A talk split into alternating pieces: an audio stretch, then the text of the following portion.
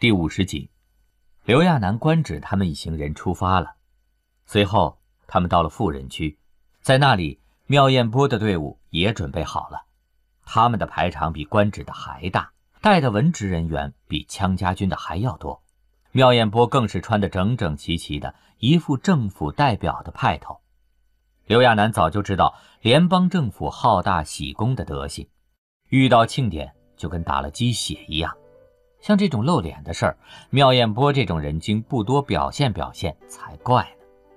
他坐在车内都没出去。车队很快出发了，在去西联盟的路上，车队行驶得很快。这已经是刘亚楠第二次经过落日山脉了。上一次自己忐忑不安的，又跟羌然处于那种不尴不尬的状态。可是这一次不同了，虽然是自己一个人坐在车内，他的心情。却很好。车队走了有三分之二路程的时候，刘亚楠忽然又接到了强然的电话。一看清楚来电显示的名字，他的脸上就绽开了笑容。这个强然啊，自己不过提了一句打电话嘛，他就打起来没完没了的。以前也没见他这么逆着自己呀。刘亚楠正要喜滋滋的接电话呢，却见外面的动静不大对，车队已经停了下来。他透过车窗看出去，就见外面的人有些混乱，不知道在跑什么。官职更是不断指挥着车队里的人，就连那些联邦政府的人也在忙碌着什么。妙艳波急匆匆地打着电话，可是不知道是信号不好还是怎么的，他不断听到妙艳波对电话那头喂喂地喊着。刘亚楠赶紧按下按键，准备接听羌然的电话。可他只听见羌然说了一个“亚”字儿，电话就中断了，剩下的就是沙沙的声音。刘亚楠隐隐觉着不妙起来，他又低头检查了一下通讯器，上面显示一点信号都没有了，这可太不正常了。在这种地方一般不会发生这种事儿，更何况他跟羌然的联系一向是专线，信号不好更是不可能，除非是有什么故意阻断了他们的联系。这个想法一出现，就让刘亚楠紧张了起来。外面的官职忽然抬起头来，看着天空，表情明显变了。刘亚楠下意识地顺着官职的目光看过去，只见天上划过一对飞行器战机。他真想下车看仔细点，可随即他就觉得有什么地方不对头。那些战机的样子并不是他所常见的，而且颜色也不一样。在他正诧异的时刻，形势已经彻底不对了。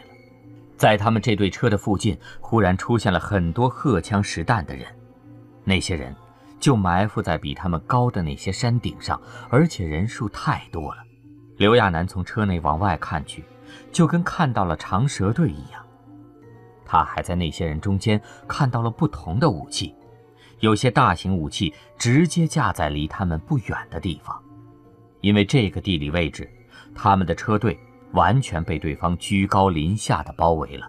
那些包围他们的人，显然是在试图劝降他们，中间不断有喇叭一样的声音喊着什么“不要抵抗，小心误伤”的话。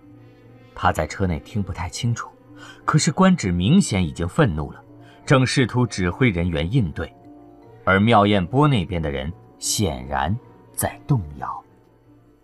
羌家军明显要训练有素一些，只是跟联邦政府的人混在一起，简直跟狼被羊拖住了后腿一样。不断有联邦政府的人出状况，外面的情景乱得不得了。眼看战事一触即发，刘亚楠再也待不住了，毫不犹豫地打开了车门。外面风很大，还都是旋风。刘亚楠刚出去就被风刮得头发都乱了，他努力压着自己的头发。官职他们就在自己的车子旁边。刘亚楠看了一眼身边脸色都白了的官职，还有绷着脸的妙艳波，他自己的腿肚子也有点软。在车内看的时候，隔着层窗户；此时走出来，看着四周的包围圈，听着头顶呼啸而过的战斗机的声音，那感觉可要震撼得多。刘亚楠努力保持镇定，学着羌然的样子。羌然就喜欢在这种剑拔弩张的时候漫不经心地做事说话，只是淡定的能力真是天生的。刘亚楠的手还是止不住地抖动起来。他只能不断的告诫自己，不能乱，不能慌，这有这么多人呢，一句话不对，一个反应不及时，就有可能造成很大的伤亡。他一定要保持冷静。官职明显是要死战到底。刘亚楠过去的时候，他已经掏出了配枪，枪家军的人也都做着准备。官职的头脑很清晰，他一直在刘亚楠的车旁。见刘亚楠出来，立刻对他说道：“殿下，请您回去，有您在这儿，他们不敢用重型武器。”刘亚楠却觉得不会这么简单。对方既然敢包围他们，肯定就不会只做这么简单的事儿。对方应该也考虑到这点了。刘亚楠抬头看了看头顶，太诡异了。那些人在他们准备武器的时候，并没有任何动作，那副样子。就跟看官职他们胡闹一样，在一阵诡异的寂静后，刘亚楠渐渐知道为什么那些人无动于衷了，因为他闻到了空气中有一种甜腻腻的味道。风，他们所在的地方是风聚集的地方。官职也发觉不对了，愕然地瞪大了眼睛，可还没来得及出声提醒刘亚楠呢，他已经倒了下去。然后刘亚楠就看见身边的人一个接一个的倒下去，很快他也觉得头晕晕的，跟被人打了麻醉剂一样，腿一软也跟着昏迷了过去。迷迷糊糊再次醒来的时候，刘亚楠发现自己还在地上车内，他在那一瞬间甚至觉得自己是不是做了噩梦？他怎么会在落日山脉遭到伏击呢？可是很快他就知道这一切都不是梦了。他睁开眼睛，抬起头来，同时也看到了地上车外的情景。此时，地上车已经驶离落日山脉，他们所在的地方，刘亚楠并不认识，只是觉得周围的环境很古怪，到处都是枯叶，还有干枯的草，景色太过于萧条。而且，在自己的车子两边跟随着无数的人，那些人中有士兵，也有俘虏。有些俘虏的面孔他还很熟悉，是羌家军和妙艳波的人。他们都被捆绑着，用一种特制手铐把双手铐在了身后，还有士兵在那些人的左右看管着他们。刘亚楠在队伍中找到了官职，西联邦的人太重视官职了，单他一个人身边就有三四个人在看管着，而且官职除了双手被铐住外，脚下还有脚铐。看管他的人还不断教训、踢打着他，刘亚楠一下就急了，试图打开车门。他本以为车子肯定是紧锁着的，结果居然一下子就打开了。他也没多想，忙跳了出去，对着那些教训官职的人喊道：“你们都住手！”刘亚楠的声音很有特色，就这么一声，那些在踢打官职的人就停了下来，队伍更是跟被静止了一样，所有人都看着刘亚楠。刘亚楠急急走到官职身边，官职也看到他了。刘亚楠正想说什么呢，却看到官职的目光从他身上移开，看向了另一边。他赶紧扭头看了一眼，就见之前接待过自己的那个菲尔特的族长正向他走过来。对方还是那副彬彬有礼的无害样子，见到刘亚楠后，更是深深一鞠躬，面带歉意地说着：“不好意思啊，殿下。”为了请您来，实在是用了些不好的手段。可是，请您相信我们的诚意。刘亚楠愣住了，他真没见过脸皮这么厚的人。他正想着怎么应答呢，队伍后方忽然传来嬉笑声。刘亚楠循声看去，有几个西联邦的士兵正在嘲笑妙眼波，他们手上好像还拿着什么东西在念，而且随着念的声音不断加大。越来越多的人笑了起来。一向机敏的妙艳波居然跟受了什么打击一样，不知道回应。刘亚楠很纳闷他不知道的是，妙艳波被人搜身的时候被搜出一本东西。那些当兵的并不知道他文艺男青年的本色，见那东西收藏的好好的，又放的那么隐蔽，还以为是什么政府的机密文件呢。打开后，就看见了些了不得的东西。刘亚楠走过去的时候，就听念书的人还在念着呢。女人温热的嘴唇，柔软的身体，都是带有魔力的。他们彼此靠近。如果恶心能杀人的话，刘亚楠估计自己已经被爆头了。他还以为出什么事儿了呢。哼，原来是文清又被曝光了呀。很久以前，他就因为给毫不认识的妙艳波说话，被楚灵他们冲了一身的水。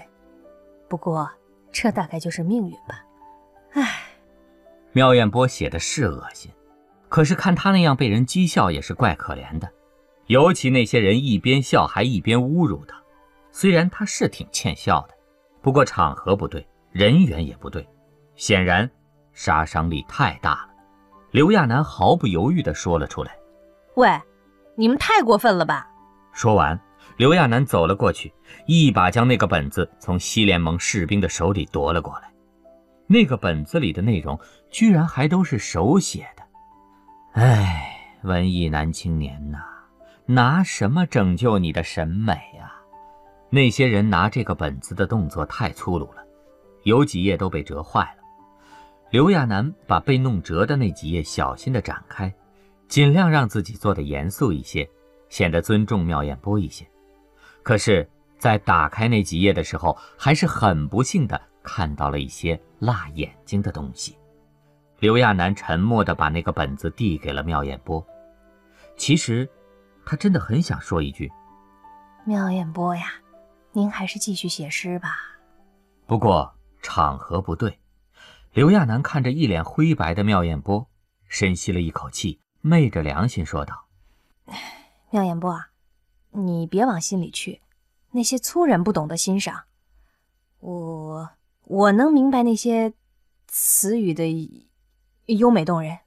在说这些话的时候，鸡皮疙瘩顺着刘亚楠的胳膊都爬到脖子上了。幸好有高岭掩着，他咽了口口水，继续安抚道：“嗯，男人是不会欣赏那些的，可我想，一定会有女人欣赏你的才情。你只是超越了这个时代而已。”在刘亚楠说完这些话后。脸色灰白的妙艳波忽然像是点燃了眼里的小火花，激动起来。刘亚楠不大明白文青都是什么物种，可他估计，每一个似魔幻似的文青的内心深处，大概都住着这么一位等待被人发掘的二百五吧。刘亚楠扭头看向那个贾组长，他在议会厅的时候早锻炼出来了，虽然嘴巴还是笨笨的。可是训斥人的时候，气势是一点都不弱的。刘亚楠铿锵有力地说道：“这些人已经被捆绑起来了，你们有必要拳打脚踢地折磨他们吗？啊？还是对你们西联邦的人来说，即便被绑了起来，羌家军也是你们惹不起的？”刘亚楠这么几句话说出去，那些人也不搭腔，连那个贾组长也不吭声。刘亚楠气呼呼地做出愤怒状。回到了车里，妙艳波趁着那些人目瞪口呆之际，赶紧小心地把那本书收在怀里，目送着刘亚楠上车。在刘亚楠的车子开远后，他还依依不舍地看着。刘亚楠说的有模有样的，其实他也是怕得很。进到车里就一直注意着外面的情况，想着万一再有谁被殴打了，他就尽量出去帮一把。幸好。那帮西联盟的人还算顾及他的面子，虽然刘亚楠也不知道自己能有什么面子，可是这些西联盟的人显然跟那些劫持过他的海盗不一样，是带点文明的劫持。从他发了火后，那些士兵对官职他们便没再动手动脚的了。队伍还在前行，刘亚楠记得很清楚，当初他访问菲尔特见过的地方。绝对跟现在所去的地方不一样，这个方向明显是在向山脉行进，而且之前他出访的时候，菲尔特家族都是高大的建筑，可这里的建筑不光低矮，还大部分是建在山里的。开始还有一些路能走，到后面那些路弯弯绕绕的，简直跟迷宫一样。刘亚楠在车内检查了下自己的身体，发现衣服倒是都好好的。唯独自己的项圈不知道什么时候被人摘走了。他本来还寄希望于自己的项圈呢，想着它有定位监听功能。现在发现项圈早不见后，刘亚楠很是失落。在等待的过程中，刘亚楠也紧张起来。之前是不想看身边的人受苦，所以才一鼓作气发了一些脾气。可现在安静下来，他是越想越怕，都不知道自己面对的会是什么。这么胡思乱想着，车子终于驶入了一道大门。那个建筑依山而建，刘亚楠留心到官职他们都被留在了外面，只有他跟着那个贾组长向山内驶去。到了再深点的地方。车子就无法行驶了。刘亚楠被那些人客客气气地请了出来。这个地方好像是挖空了半座山建成的，四面都有照明设备，人员也比刘亚楠想象中的要少。除了门外有很多士兵外，进到这里后，好像四周就只是一些维持设备正常运转的人员了。士兵，则只有他身边的那几个。贾组长一路领着他往里走。刘亚楠心里不断打鼓，不知道自己这是要被带去哪里。这个地方简直跟耗子洞一样。别看有些地方很大，可越往里走，空间越小。即便有照明设备，可影影绰绰的，还是觉得阴森无比。刘亚楠不知道自己是不是要被耗子王抓去当老婆。按惯例来说，他这种情况不被人侮辱，就算是幸运了。走了十几分钟，终于走到了目的地。刘亚楠本以为那是个特别恐怖的地方，结果那扇简单的木门打开后，别说表情狰狞的男人了，连只耗子都没有。那个贾组长没有跟进来。